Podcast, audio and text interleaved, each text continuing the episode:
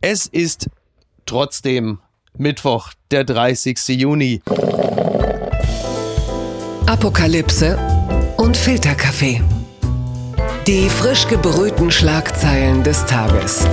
Mit Mickey Beisenherz. Einen wunderschönen, ja, es ist halt ein Morgen. So. Und herzlich willkommen zu Apokalypse und Filterkaffee, das News Omelette. Und auch heute blicken wir ein wenig auf die Schlagzeilen und Meldungen des Tages. Was ist wichtig? Was ist von Gesprächswert? Worüber lohnt es sich zu reden? Und weil er nicht nur Fußballkenner ist, sondern auch in den anderen Themen sich sehr, sehr gut auskennt, freue ich mich, dass ich heute mit ihm reden kann. Er ist Moderator, er ist Journalist, er ist das M in Deutschlands vermutlich besten Fußball-Podcast Fußball MML. Und weil das L, Lukas Vogelsang, heute nicht da ist, wird er höchstwahrscheinlich den ein oder anderen Satz sogar aussprechen dürfen.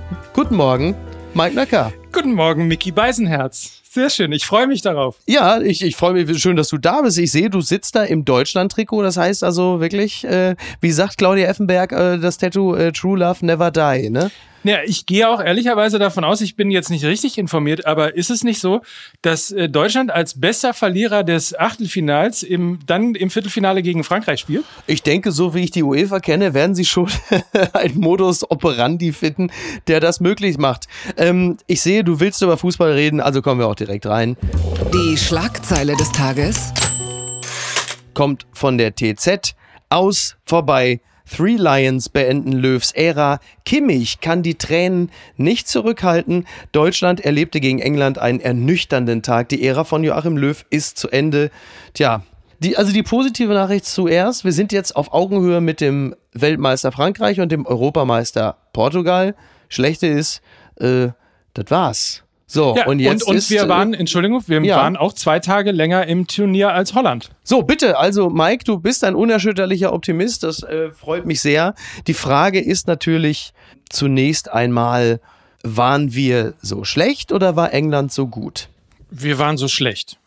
Also Ja, fandst du? Ja, also, äh, was war das Schlechteste an uns? Ich hatte, wenn ich nur kurz einen Einwurf machen kann, äh, ich hatte uns da jetzt nicht unterlegen gesehen während des Spiels. Ich habe mich noch nicht mal ehrlicherweise großartig bedroht gefühlt von den, von den Engländern. Genau, und das, das ist der Punkt. Und das ist auch das, was ich, was mich genervt hat und was ich auch äh, letztlich, also wer bin ich, als dass ich da einen Vorwurf machen kann, aber ähm, wenn ich die Formulierung so weiter wähle, also was ich zum Vorwurf machen muss, dass ich eben nicht auch nicht den Eindruck hatte, dass die Engländer irgendwie so brandgefährlich sind, ähm, dass man so defensiv spielen kann. Also es ist mal wieder nur der Plan A gewesen. Ich verstehe nicht, warum man nicht, als man nach 20 Minuten gemerkt hat, das Spiel läuft hier irgendwie genauso wie gegen Ungarn, warum man nicht auf Viererkette umgestellt hat, ähm, warum man nicht versucht hat, Überzahl im Mittelfeld zu erreichen, warum man nicht einfach versucht hat, dieses Spiel in die Hand zu nehmen. Das war mir zu sehr verwalten. Es ist auch nicht richtig angelaufen worden. Es ist kein Druck ausgeübt worden.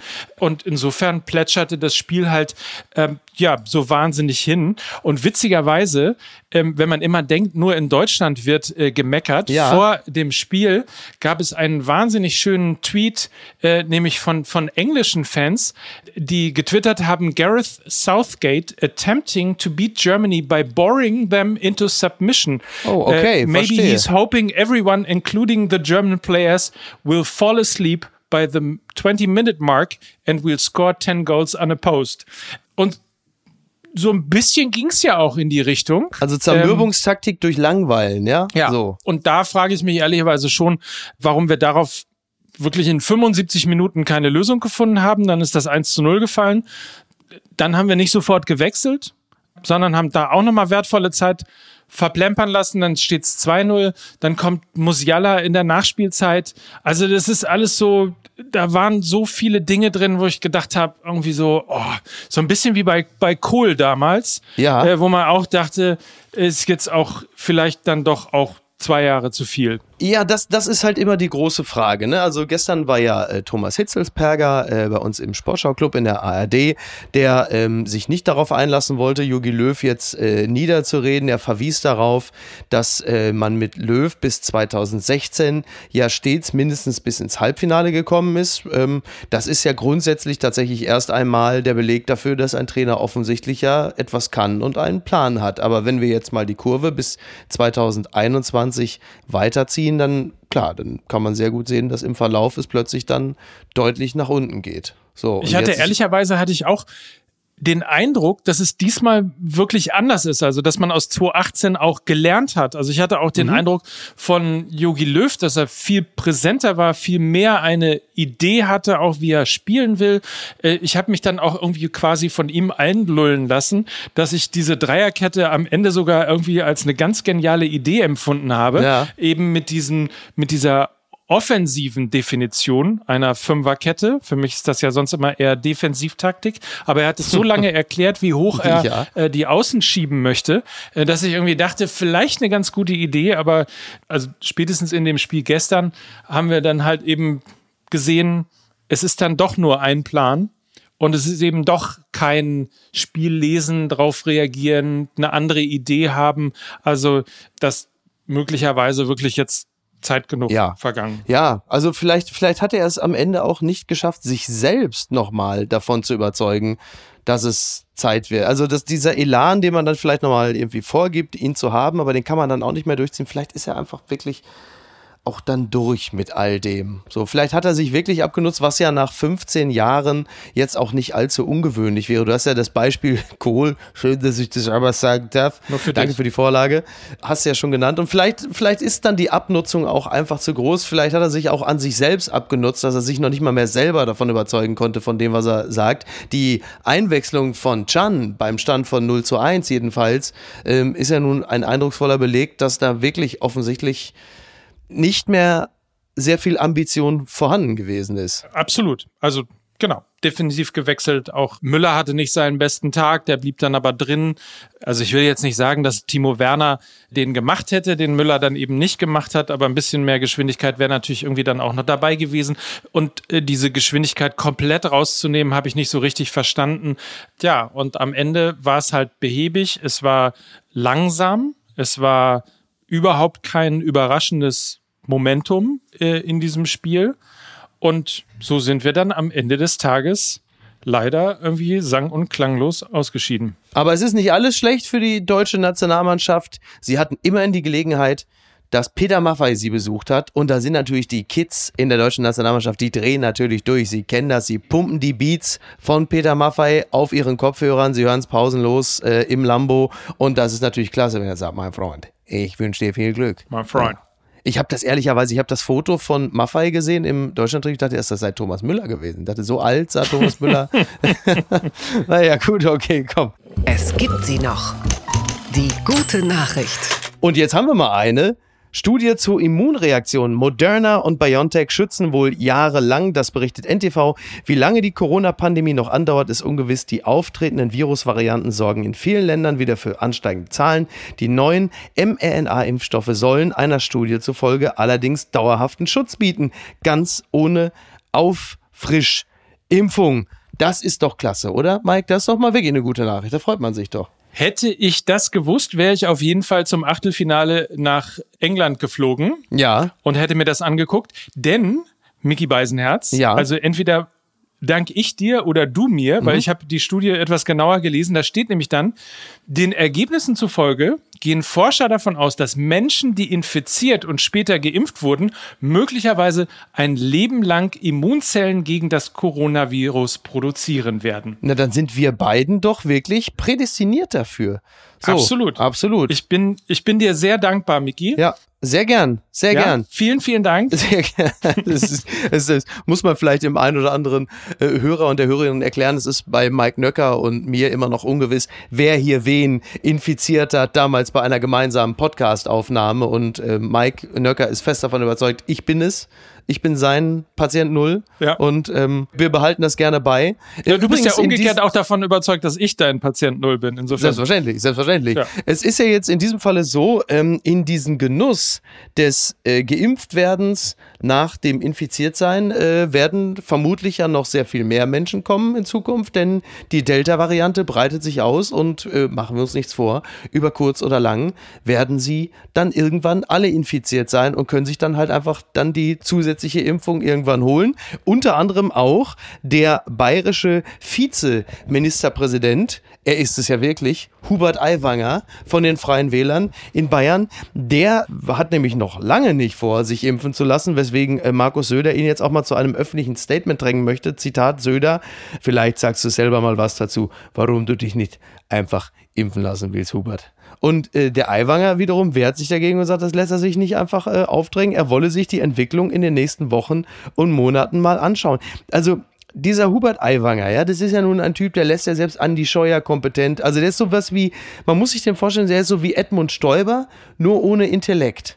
So, und der ist ja bayerischer Vize-Ministerpräsident. Ich weiß nicht, ob du dir den, ob du dich mal mit dem bisschen befasst hast. So? Ehrlicherweise, also, ich habe den nur immer in den Wahlen erlebt, aber jetzt mhm. tatsächlich, mir ist gerade in Vorbereitung auf diese Sendung äh, aufgefallen, dass es überhaupt eine Koalitionsregierung in Bayern gibt mit ja, den hat, freien Wählern. Ja, das hat Söder, genau. Also Hubert Aiwanger haben die Bayern äh, in erster Linie Markus Söder zu verdanken, als er nämlich damals auf AfD-Kurs war und das nicht funktioniert hat, äh, musste er dann, und das ist in Bayern ja schon fast, also das ist ja nun schon fast so eine Art äh, Fukushima, möchte ich mal sagen, dass man plötzlich nicht mit der CSU komplett alleine da durchmarschiert. Ja. Und jetzt ist die so, wir haben, wir haben in Bayern, so, er spricht, wir haben in Bayern. Der hatte ja letztens dann irgendwann mal vor ein paar Monaten auch dann gesagt, ich konnte den Bürgern in Bayern nur empfehlen, dass jeder alleine ein Messer bei sich trägt. Der hatte den, äh, ja, das war so eine Sache, da hat er den Bürgern empfohlen, es wäre doch toll, wenn jeder ein eigenes Messer dabei hat. Solche Sachen.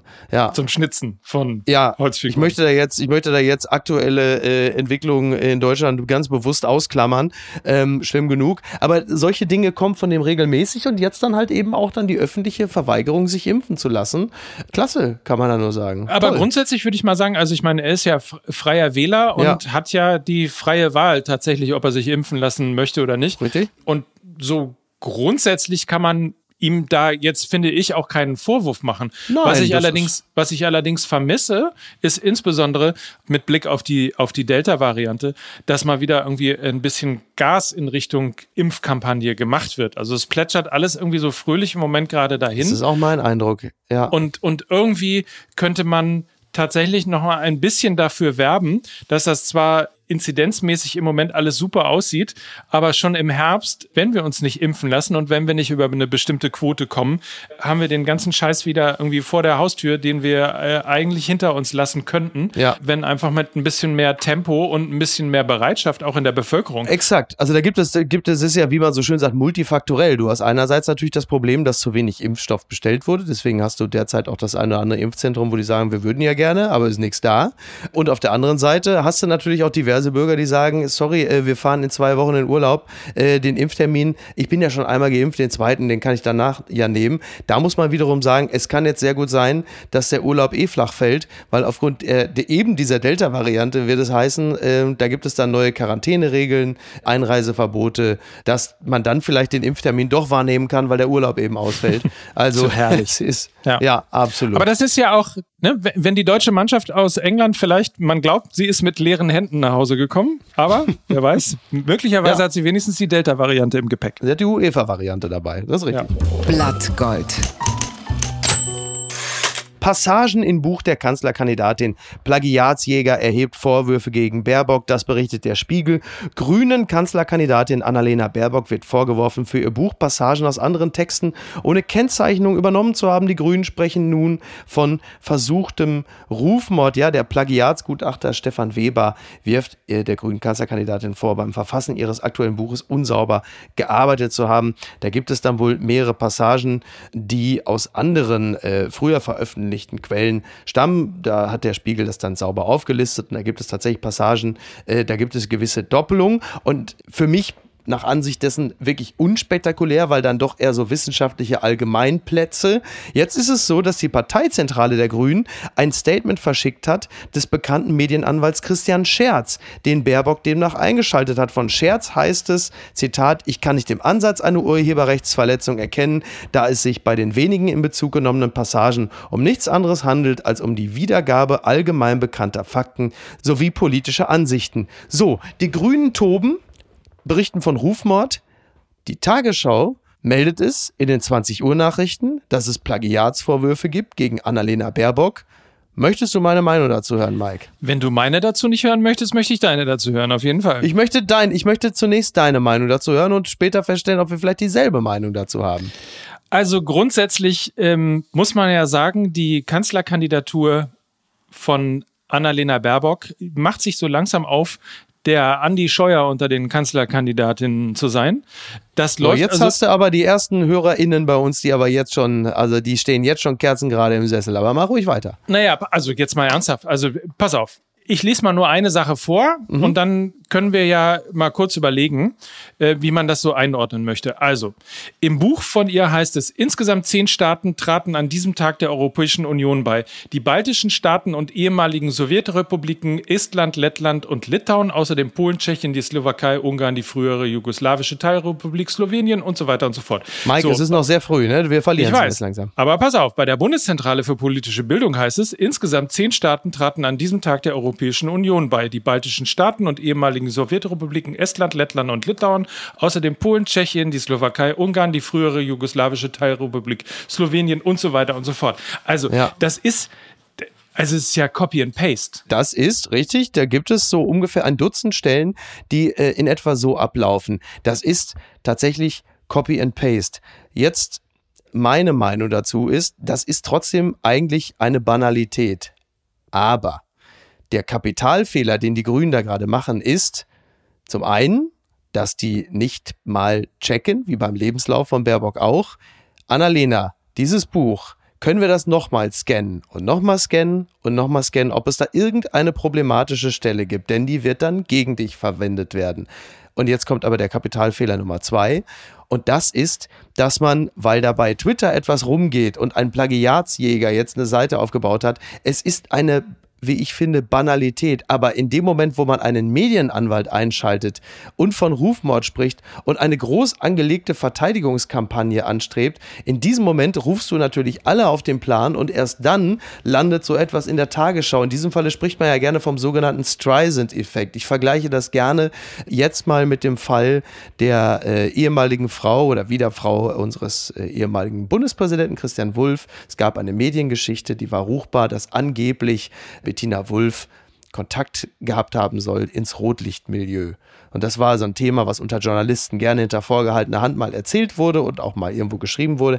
Erst als sich Bettina Wulff öffentlich und anwaltlich vertreten dagegen verwehrte, wurde es plötzlich ein großes Thema. Und selbst meine Oma hat irgendwann gesagt, was ist denn da mit der und dem Rotlicht? Und ich finde wirklich, die Grünen sind sagenhaft schlecht beraten wie sie öffentlich mit diesen Dingen umgehen. Ich kann da wirklich nur den Kopf schütteln, denn sie haben ja wichtige Themen auf ihrer Seite. Also, um es anders zu sagen, die, die einzigen, die derzeit den Job der Grünen machen, das sind vollgelaufene Keller und ausgetrocknete Badeseen. Ich finde es wirklich erstaunlich, wie man das so schlecht handeln kann. Also wenn man, wenn man sich mal anguckt, wie in Amerika äh, die Kandidaten durchleuchtet werden, ähm, bis ins kleinste Detail und, Und zwar, zwar vom von, eigenen Team. vom eigenen Team, absolut, muss man mal sagen, dass die Bewerbung von Annalena Baerbock äh, die am schlechtesten vorbereitete Kanzlerkandidatinnen-Kandidatur ist. Kanzlerinnen-Kandidatur ist. Ein bisschen schwierig hier mit dem.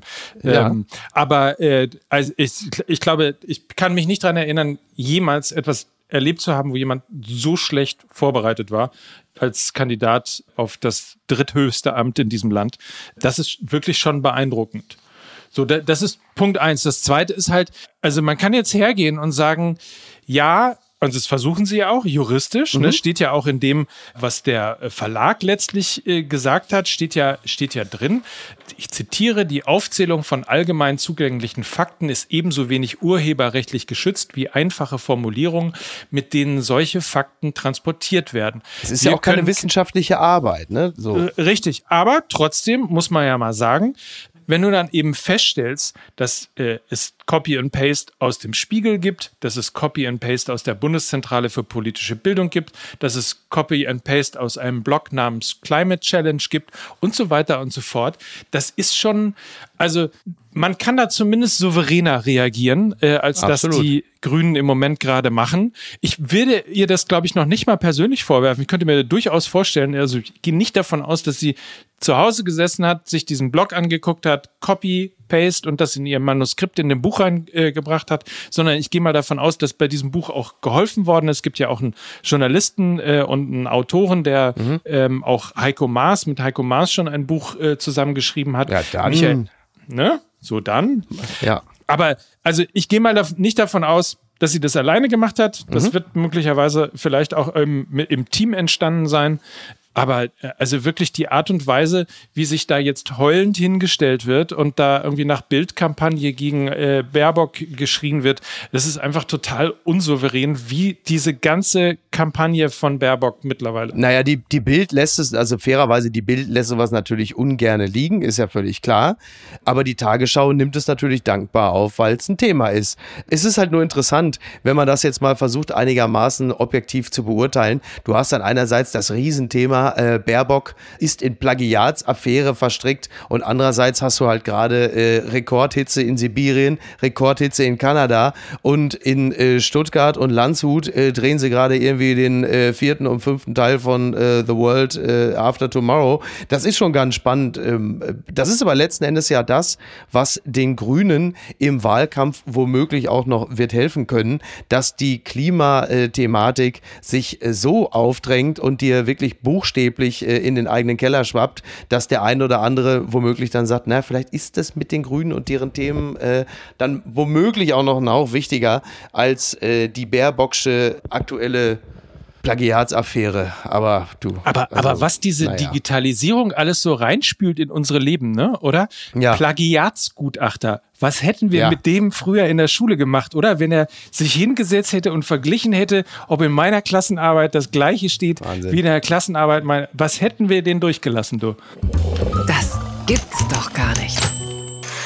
Brigitte live im Gespräch mit den SpitzenkandidatInnen der Bundestagswahl 2021. Das berichtet Brigitte.de. Endlich darf ich die auch mal zitieren. Im Rahmen der Gesprächsreihe Brigitte live begrüßen Brigitte, Chefredakteurin Brigitte Huber und Maike Dinklage, Ressortleitung Zeitgeschehen, die SpitzenkandidatInnen der diesjährigen Bundestagswahl in der Astor Film Lounge in Berlin. Los geht's am 1. Juli, also am Donnerstag, mit Annalena Baerbock. Am 7. Juli kommt dann Armin Laschet.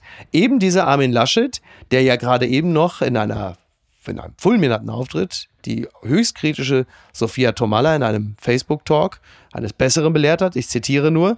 Und jetzt halt eben Brigitte. Ich glaube, wenn Armin Laschet demnächst noch bei Rewe TV ist oder sich in der Sesamstraße von Rumpel grillen lässt, dann greift Thilo Jung zur Waffe, weil er und der Rezo. Es ist wirklich, also Armin Laschet äh, bleibt auch seiner Linie der größtmöglichen Konfliktvermeidung treu. Ist eigentlich toll.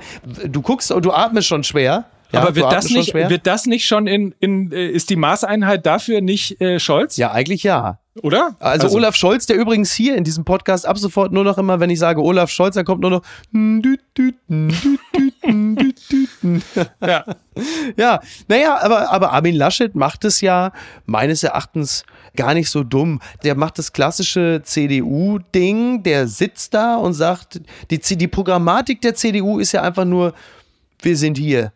Ihr kennt uns doch. Sie kennen mich. Merkel lässt. Ich finde, die CDU ist immer so ein bisschen der dickere, ältere Mann im Biergarten, äh, der sich gar nicht bewegt, der immer nur darauf hofft oder darauf setzen kann, dass irgendjemand kommt und fragt, ist neben ihnen noch frei? Ja. So. Er muss nichts machen. So, da muss nichts passieren. Und Armin Laschet weiß das und sagt, warum soll ich mir den ganzen Stress geben? Ich gehe mal zu Brigitte. Die Brigitte-Interviews sind ja, das weiß man von Angela Merkel von den Interviews, die sind ja immer recht gefühlig.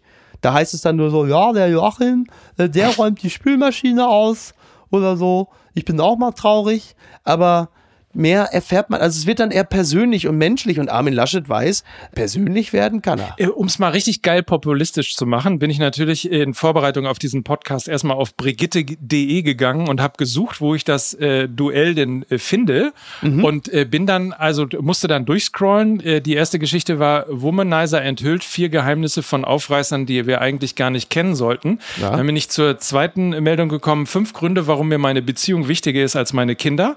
So. Äh, dann kam haben drei Sternzeichen, die im Juli eine wunderschöne Überraschung erleben werden. Schauen Sie. Und äh, Otto Walkes auf Partnersuche, ob männlich oder weiblich, ist mir völlig wurscht. Und Ach, Otto ist wieder frei, den finde ich ja richtig geil. Also da kann ich jetzt, also Ja, Niki so. Hassania an der Stelle, es war eine schöne Zeit, aber Otto Walkes ist natürlich, Ja, ne? also da auf jeden Fall in diesem Umfeld, äh, so weit sind wir schon, äh, tummeln sich Ja. also die Kanzlerkandidaten mittlerweile. Ja. Ähm, wobei das natürlich ein bisschen gemein ist, äh, ehrlicherweise, aber nichtsdestotrotz, ja, also Laschet doing Laschet things, ne? Also und ehrlicherweise ist äh, all das, was wir von CDU-Kanzlerkandidaten Innen bislang so in meinem Leben zumindest gesehen haben, ist ja nie, das war ja nie sexy, das war ja nie geil. Das war ja nie so, ist dass richtig. man dachte, jetzt geht ein Ruck durch Deutschland und jawohl, endlich, endlich. ich war immer sexy, ich war immer geil. Glaubst du mir? Hat Wolfgang gesehen, in der kurzen Hose. Sah super aus. Umso enttäuschender ist eigentlich das, also es ist ja nicht, ich komme ja nicht aus diesem politischen Spektrum, aber ich habe zumindest ähm, die Linke immer dafür bewundert, dass sie irgendwie cooler war, dass sie kreativer war, dass sie auch immer die Augen offen hatte, um ähm, das Leben ein bisschen sozusagen weiter in, zu entwickeln, als äh, Ja. das, was eben konservativ irgendwo so Besitzstand waren, mehr oder weniger immer von der CDU äh, mit aufgebracht worden ist. Umso enttäuschter äh, ist man dann natürlich irgendwie über das, was gerade rund um äh, Annalena Baerbock passiert. Und ich meine, Olaf Scholz, äh, wer jemals ihn als, äh, als, Bürger, als Bürgermeister von Hamburg erlebt hat, der weiß, der heißt nicht umsonst Scholzomat. Also das ist natürlich alles äh, Baerbock, Laschet, Scholz. Das hat mich überrascht. Transferkugelung. Fußballstar Lukas Podolski ist Supertalent Juror. RTL jubelt. Zitat, ich freue mich drauf. Also bitte, ich freue mich drauf. Weltmeister Lukas Podolski wechselt zu RTL. Wird er, also das ist jetzt ähm, Teil der neuen Intelligenzoffensive bei RTL, das ist völlig klar. Lukas Podolski wird Juror, da kann er jetzt auch beim Supertalent gleich einen, äh, vielleicht mal einen Mittelstürmer für die DFB-11 suchen, weiß wer nicht. Ich finde das ja toll bei Lukas Podolski, weil da weißt du ja nie so genau, auf welcher Seite des Pultes müsste der jetzt eigentlich gerade stehen oder sitzen. Da sind die Grenzen ja fließend so ein bisschen bei ihm, ne? Abs absolut fließend. Aber wurde das mit dieser äh, Intelligenz- und Informationskampagne und Ich denke, ja. Es ist so Ja. ein bisschen wie, um, um mal Pep Guardiola äh, zu zitieren, äh, sie wollten Lanz und Kerner und bekamen Poldi, ne? Oh, so, so, hast du super gemacht, hat mir gut gefallen, Top-Auftritt, größte Plus von mir. Wobei ja, Podolski ist ja, gemein. ist ja ich mag den ja. Also ist ja, ist ja. Ja, ich mag den auch, aber ich muss auch ehrlicherweise sagen, also, der ist eine sehr sympathische Figur. Völlig klar. Er ist aber auch nicht, also bei der Partnerwahl, ich meine, RTL ist ja jetzt, also ich bin ja, also mit NTV ja Teil der RTL-Gruppe und gibt ja nun wirklich viele gute Leute bei RTL. Mike Mäuser, liebe Grüße an dieser Stelle. Aber er ist ja bei der Partnerwahl manchmal, also ich erinnere mich sehr gerne an den Kult-Poldi, der zum Beispiel auch zu dem Zeitpunkt, als Dennis Yücel und viele andere 100 Journalisten bei Erdogan im Knast saßen, äh, Werbespots für den türkischen Tourismusverband äh, geschaltet hat. Kommt to Turkey, Kommt to kommt to Turkey. Turkey. Ja. Und jetzt macht er Werbung für Lieferando. Also er hat offensichtlich generell ein Faible für autokratische Systeme. Und äh, also RTL, da ist jetzt nicht eingeschlossen. Ne? Das wollte ich Man, nicht man sagen. darf sich nicht mehr über äh, andere Sender lustig machen, ohne dass man nochmal erwähnt, dass es natürlich zwei, drei Leute gibt, die sehr nett sind, die man auch persönlich kennt und Hallo nochmal Nein, und dann ich bin, erst, ich bin, ich finde, ich finde, RTL macht generell gerade eine fantastische Entwicklung durch. Ich glaube auch tatsächlich, dass Podolski für ein Familienformat wie das Supertalent, glaube ich, sogar eine sehr erfrischende Besetzung ist. Das ist ja im Grunde genommen so ein bisschen wie äh, Pietro Lombardi, nur mit Charme und Stil und Klasse. Und von daher äh, ist das vielleicht gar nicht. Also so ich finde, grundsätzlich ist erstmal ähm, bei RTL dazu zu sagen, dass diese unsäglichen äh, Zeiten, wir verlassen ja heute, verabschieden ja äh, quasi viele Menschen Yogi Löw als Bundestrainer, aber auch diese unsäglichen Zeiten mit diesem Lästermaul Dieter Bohlen Ja, in ja. diesen Sendungen. Ich glaube, RTL tut sehr, sehr gut daran, dass diese Zeiten vorbei sind, dass man auch wieder ein bisschen netter im Umgang miteinander ist und insofern, ich kann da überhaupt nichts Schlimmes finden, ähm, dass Lukas Podolski jetzt Juror wird und zum Supertalent geht, ist bestimmt, vielleicht ist es sogar lustig, who knows. Also ich weiß jetzt nicht, ob ich deswegen äh, jetzt anfangen werde, das Supertalent zu gucken, aber du bist ja der, der TV-Experte von uns, der alles wirklich, meine Damen und Herren, Mickey Beisenherz guckt einfach alles. Ich glaube, du hast fünf Fernseher zu Hause parallel um sämtliche Selbstverständlich. Programme zu gucken. Ich gucke alles. Gucke alles. Ja. Äh, Niki Hassanea guckt übrigens, ist übrigens der einzige Mensch weltweit, der noch Videotext guckt. Das wollte ich an dieser Stelle auch mal erwähnt haben. Oh, das kann aber auch spannend sein. Wenn die das komplette Internet leer gelesen hat, liest die noch Videotext. Es ist wirklich so. Ich habe es gesehen, ich war live dabei. Und was schreibt eigentlich die Bild? Damit möchte ich dich noch in den heutigen Tag entlassen. Dich und alle anderen. Post vom Wagner gibt's heute nicht. Es war wirklich nichts. Aber das ist meine Lieblings, das ist meine Lieblingsheadline des Tages.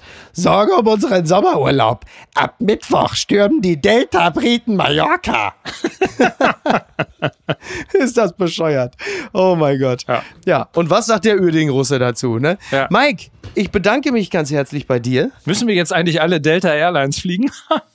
So, Mike, es ist jetzt Entschuldigung. gut. Äh, Wirklich, ja. ne, wir müssen ja noch, wir müssen ja gleich noch gemeinsam bei Fußball MML, ihrem, eurem, unserem Lieblingspodcast, nochmal ausgiebig über die Europameisterschaft sprechen. Das sollten Sie auf keinen Fall verpassen, meine Damen und Herren. Fußball MML ist witziger als ja, das. ah, Als Peter ja, Maffay bei jetzt der deutschen Nationalmannschaft. nicht. auf jeden Fall. Mike, ich danke dir. Fühl dich herzlich wieder eingeladen. Das war sehr schön mit dir. Sehr gerne. Auch mal über andere Sachen zu sprechen als Fußball. Ja, ich ma mach das auch gerne. Ich ähm, freue mich, wenn ich wiederkommen darf und ein bisschen noch äh, über Politik und andere Dinge äh, reden. Es gibt ja viel, über, die man, über das man sich aufregen kann dieser Tage. Das äh, ist ein Wort. Also wenn du einen, Wutbü wenn du einen Wutbürger brauchst, dann ruf mich an. Okay. So, mach das. Mike, Dankeschön. Mach's gut. Ciao. Bis dann. Tschüss. Die heutige Folge wurde präsentiert von Vodafone. Apokalypse und Filtercafé ist eine Studio Bummens Produktion mit freundlicher Unterstützung der Florida Entertainment. Redaktion Niki Hassania. Produktion Laura Pohl. Ton und Schnitt Niki Franking. Neue Episoden gibt es jede Woche montags, mittwochs und freitags, überall, wo es Podcasts gibt. Stimme der Vernunft und unerreicht gute Sprecherin der Rubriken Bettina Rust.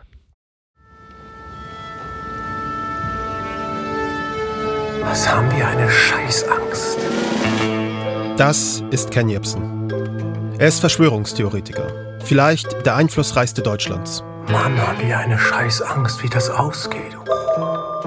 Hier spricht er über Corona. Er vermutet eine Verschwörung der Eliten. Bill Gates ist auch ein Freund von Drosten und unterstützt den und das äh, Robert Koch Institut und Bill Gates Und Ken Jebsen will sich nicht mehr manipulieren lassen. Wow, das ist jetzt aber ganz schön dark. Ich kenne Jepsen noch ganz anders. Er hat schwarzes Haar und äh, buschige Augenbrauen. Seine Stimme ist laut und aufdringlich. Er macht einen ziemlich brutalen Eindruck. Diese jungen Menschen haben seit Wochen nichts mehr gegessen. Und ich frage jetzt einfach mal hier in die Gruppe, habt, habt ihr vielleicht Hunger? Wollt ihr mal Kekse oder Plätzchen probieren, ja oder nein? Damals, da war er der wildeste, der innovativste Radiomoderator Deutschlands. Er war der Rockstar und ich war Fan.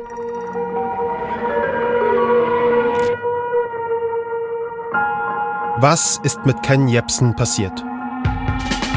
Vom geliebten Radiomoderator zum vielleicht einflussreichsten Verschwörungstheoretiker Deutschlands.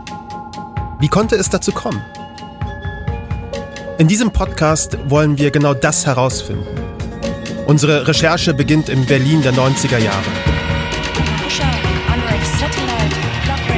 Sie führt uns auf die Friedensmahnwachen von 2014. Sie führt uns in die tiefsten Tiefen des YouTube-Kaninchenbaus. 9-11, Happy Birthday, Terrorlüge. Du wirst 10 Jahre alt. Zu einem Demagogen beim Sturm auf das Kapitol in Washington, D.C.